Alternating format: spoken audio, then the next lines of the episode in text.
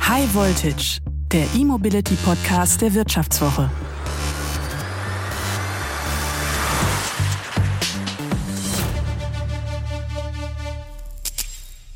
Was passiert eigentlich mit den alten Elektroautobatterien? Eine Kritik an E-Autos ist ja oft, dass ihre Produktion mehr CO2 verursacht als die von einem vergleichbaren Verbrenner, was vor allem am Kernstück des Autos liegt, nämlich der Batterie.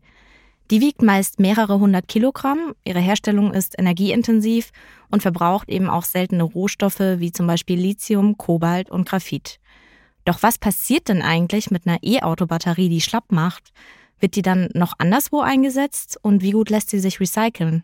Antworten auf diese Fragen kann Martin Reichstein geben. Er ist Chef bei Redux Recycling, einem Batterie-Recycling-Unternehmen, das neben kleinen Geräte- und Haushaltsbatterien mittlerweile auch immer mehr E-Auto-Akkus wiederverwertet. Er weiß, welche Schwierigkeiten es beim Recycling gibt, welche Entwicklungen uns dann noch erwarten und wie man eine alte E-Auto-Batterie möglichst effizient wiederverwerten kann. Deshalb ist er heute unser Gast bei High Voltage. Wer mehr zum Thema E-Auto und weiteren spannenden Trendthemen erfahren möchte, sollte die neue Wirtschaftswoche lesen. Alle Podcast-Hörerinnen und Hörer erhalten die Wirtschaftswoche exklusiv zum halben Preis. Bleiben Sie top informiert und sichern Sie sich jetzt die Wirtschaftswoche zum Vorteilspreis. Unter vivo.de slash highvoltage-abo. Den Link finden Sie auch in den Show Notes. Hallo, mein Name ist Theresa Raufmann und Sie hören High Voltage. Für die heutige Folge habe ich Martin Reichstein eingeladen.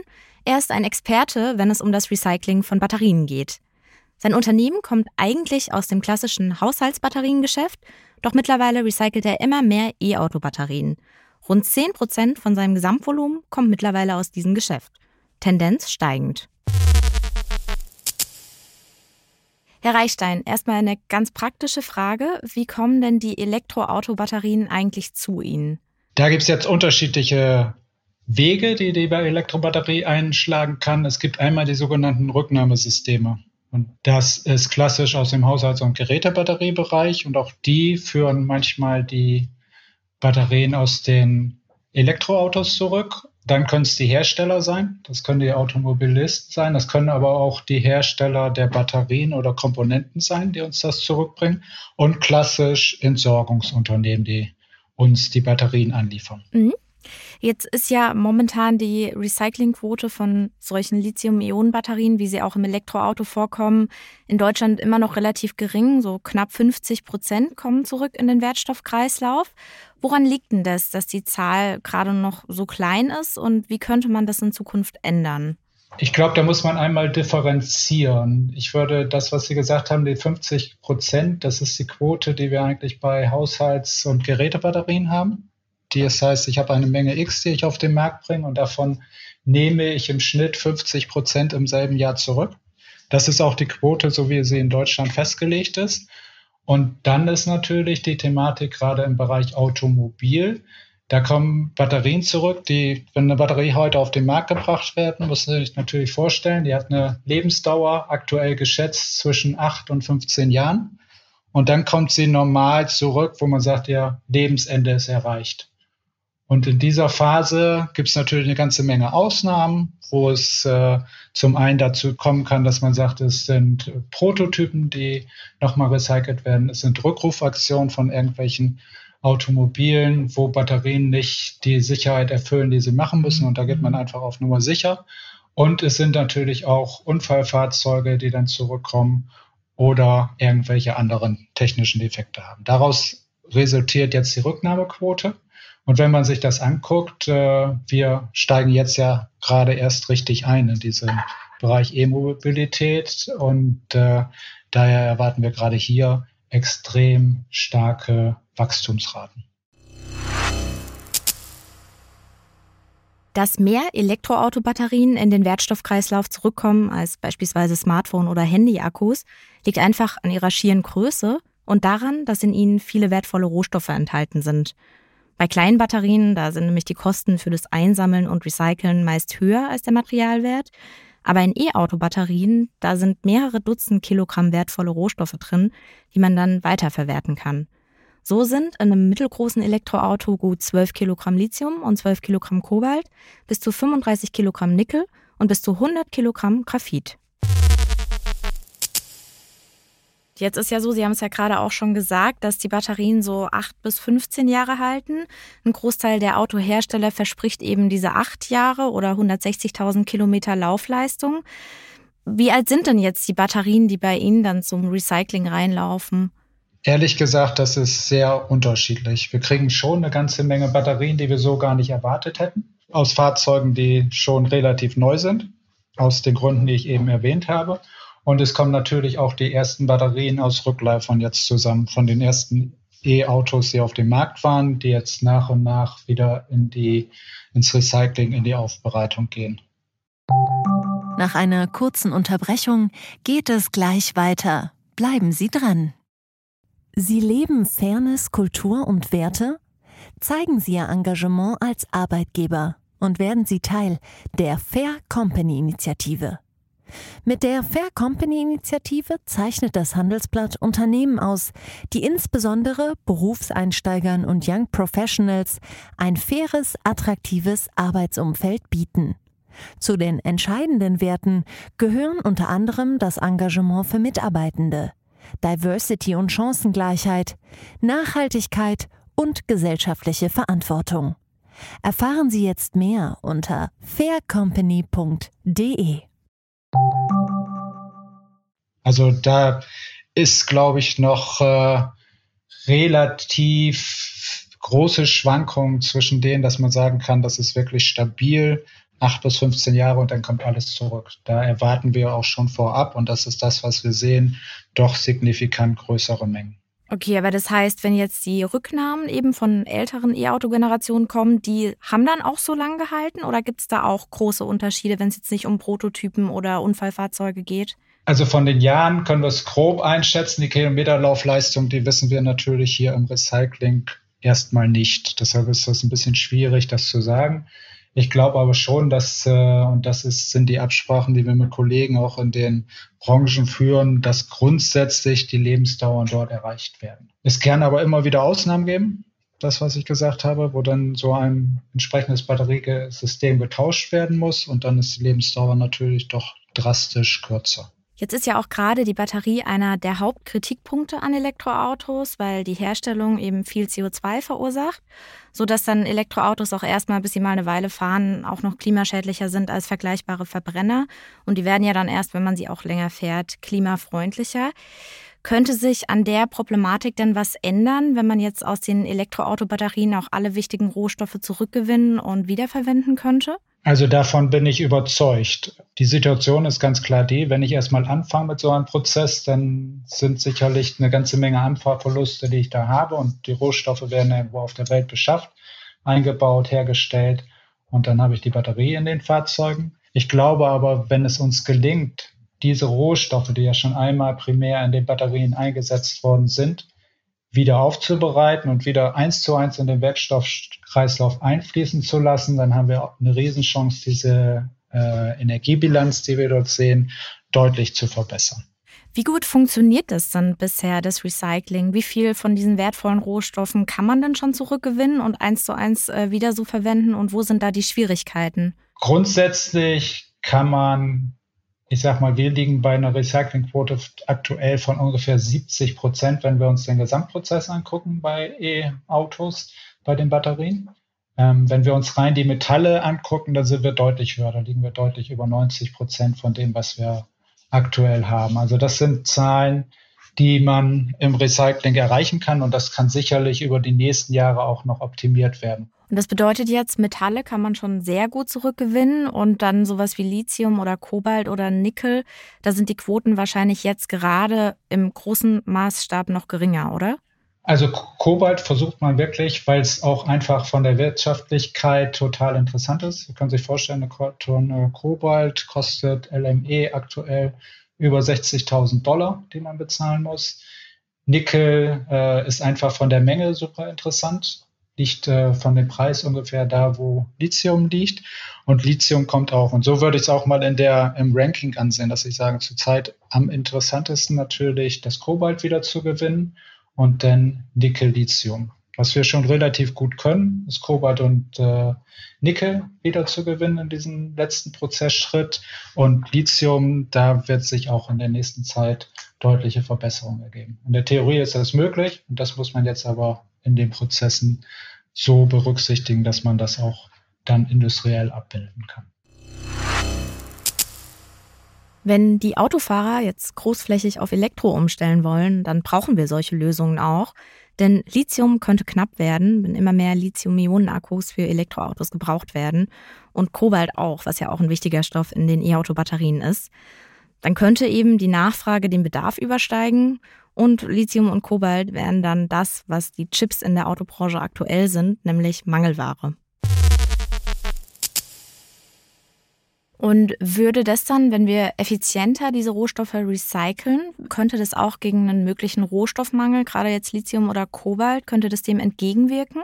Absolut. Und das ist das, was ich eben gesagt habe. Wir brauchen ein bisschen Vorlauf, weil wenn wir Batterien bauen, müssen wir erstmal mit äh, den Primärstoffen das Ganze herstellen.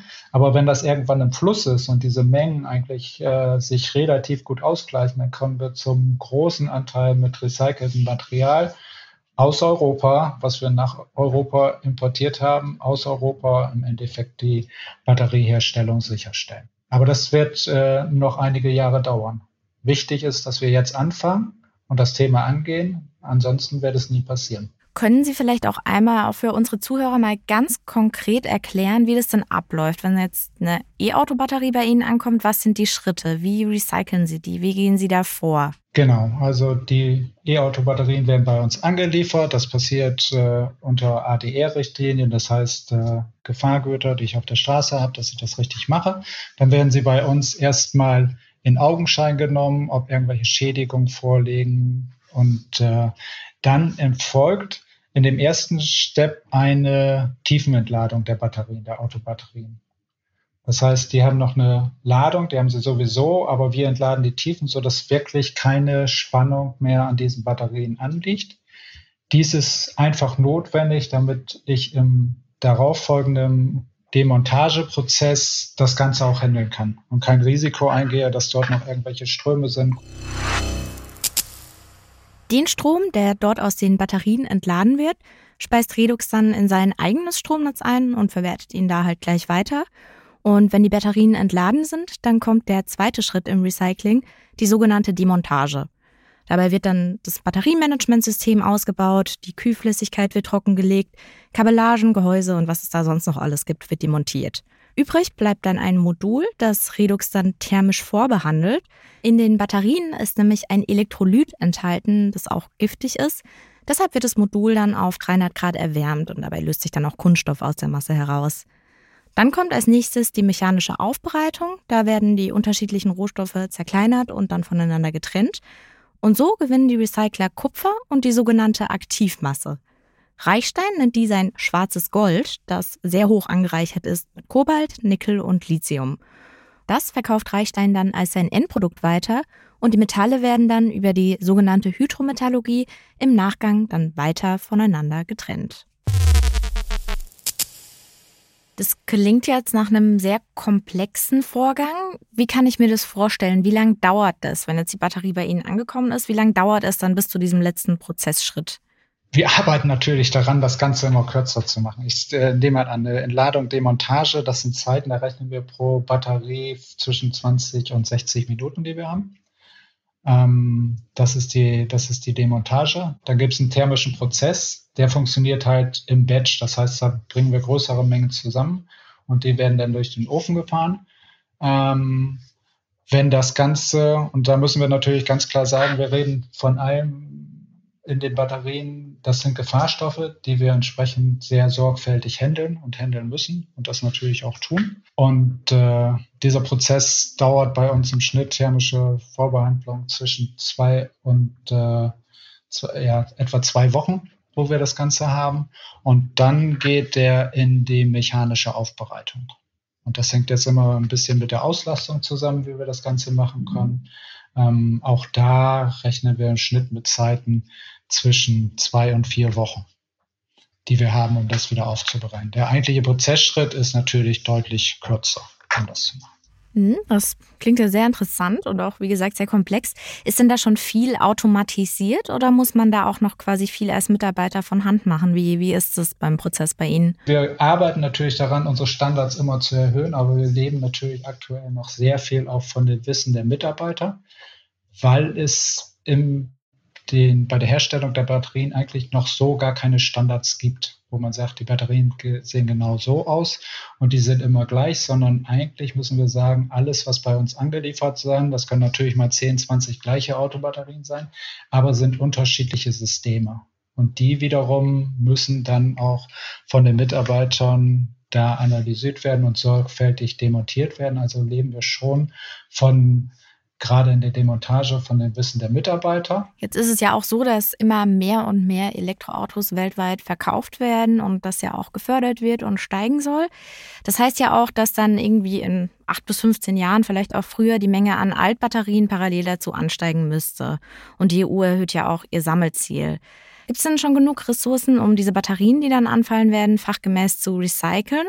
Oder brauchen wir erstmal noch mehr solche Anlagen, damit da erstmal kein Rückstau entsteht? Die Antwort ist ganz klar nein. Die Ressourcen, um das zu bewerkstelligen, die stehen noch nicht zur Verfügung.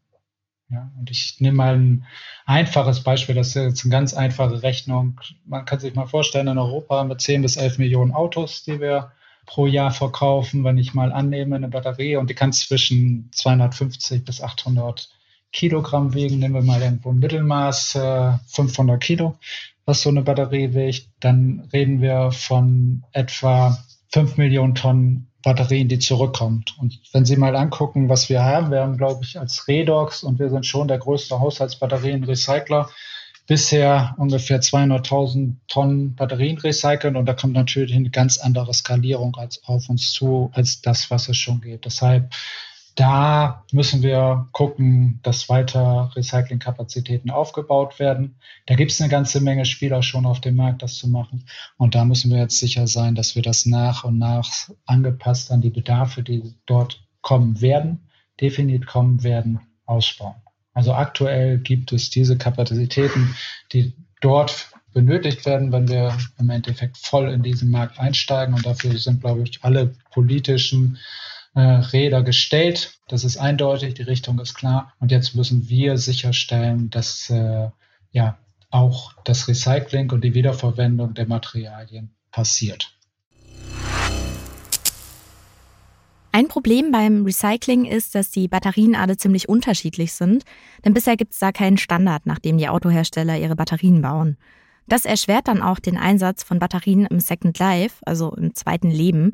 Denn eigentlich könnte man sie auch noch als Energiespeicher für Gebäude oder sowas nutzen, wenn sie halt irgendwie nicht mehr die volle Ladekapazität haben, aber doch noch einiges möglich ist. Reichstein hat mir dann auch erzählt, dass es halt Batterien gibt, bei denen es sowieso ziemlich schwierig ist, die so einzusetzen, weil man oft nicht vorher reingucken kann und so halt auch nicht sagen kann, ob eine Gefahr von der Batterie ausgeht, wenn man ihr dann ein zweites Leben gibt. Das klingt jetzt auch fast so, als würde es Ihre Arbeit erleichtern, wenn diese Batterien jetzt nicht alle so unterschiedlich wären, sondern vielleicht doch ein bisschen standardisierter. Ist es so? Und warum machen die Autohersteller die alle so unterschiedlich? Na, ich glaube, dass wir mit allem, man rennt erstmal los und der Fokus liegt dann erstmal darauf, wie kriege ich eine Batterie rein, die eine bestimmte Leistungsfähigkeit hat. Dafür brauche ich ja bestimmte Materialien, um überhaupt diese Kilometerleistung, den Auto eigentlich erreichen soll, anzugehen. Und äh, ich bin guter Hoffnung, dass es passiert, aber es ist, es ist halt noch nicht so in den jetzt auf den Markt kommenden Batteriensystemen, dass sich langfristig wirklich ein Standard dort durchsetzt, wie Batterien aufgebaut sind. Und das würde natürlich auch die Wiederverwertung und das Recycling dann deutlich erleichtern.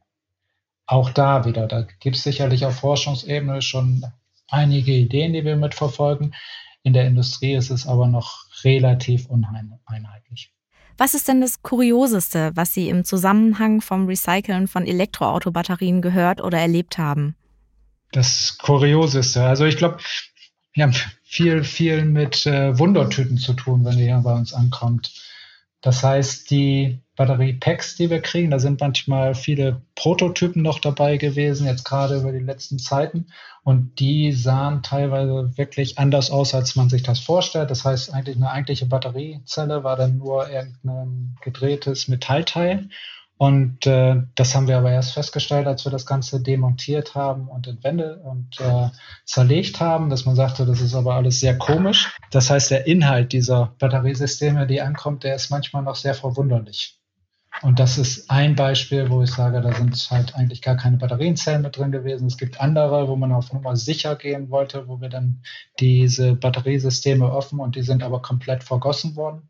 Sicherlich hat sich jemand gedacht, damit kann er die, das Risiko einer Brandgefahr minimieren.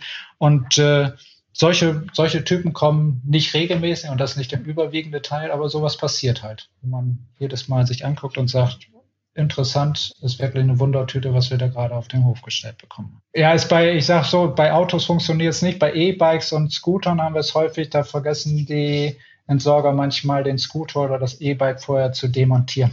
Das wird dann hier im Ganzen angeliefert. Bei Autos ist das bisher noch nicht passiert. Das wäre ja auch noch ein bisschen, bisschen mehr. Was machen Sie dann mit den, mit den Scootern, wenn die im Ganzen kommen? Die entsorgen wir dann auch. Also das heißt, wir bauen die Batteriesysteme raus, die durchlaufen dann einen ähnlichen Weg wie die Autobatterien. Und äh, das Ganze, was dann als äh, Restmüll ist, Metall, müssen wir auch versuchen zu trennen. Ist aber auch nicht der Regelfall, passiert aber nichtsdestotrotz, ich sag mal, das ist nicht der Regelfall, passiert aber regelmäßig ganze E-Scooter, also die manchmal bei Martin Reichstein auf dem Hoch stehen. Das klingt irgendwie verrückt. Das Feld des Batterierecyclings ist sehr komplex und auch spannend. Und da wird sich sicherlich auch in den nächsten Jahren immer noch einiges tun, weil das wirklich ein Wachstumsfeld ist. Also ich glaube, es lohnt sich da auch öfter mal einen Blick drauf zu werfen. Es hat mir wieder einmal großen Spaß gemacht, heute zu moderieren. Ich hoffe, Sie hören auch das nächste Mal wieder rein. Apropos nächstes Mal. Ab sofort erscheint unser High Voltage Podcast nicht mehr montags, sondern immer mittwochs. Dafür können Sie montags den neuen Podcast der Wirtschaftswoche, die Börsenwoche, hören.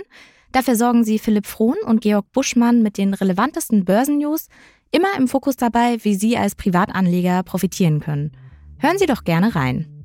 High Voltage wurde produziert von Anna Hönscheid, Florian Högerle und Johannes Grote.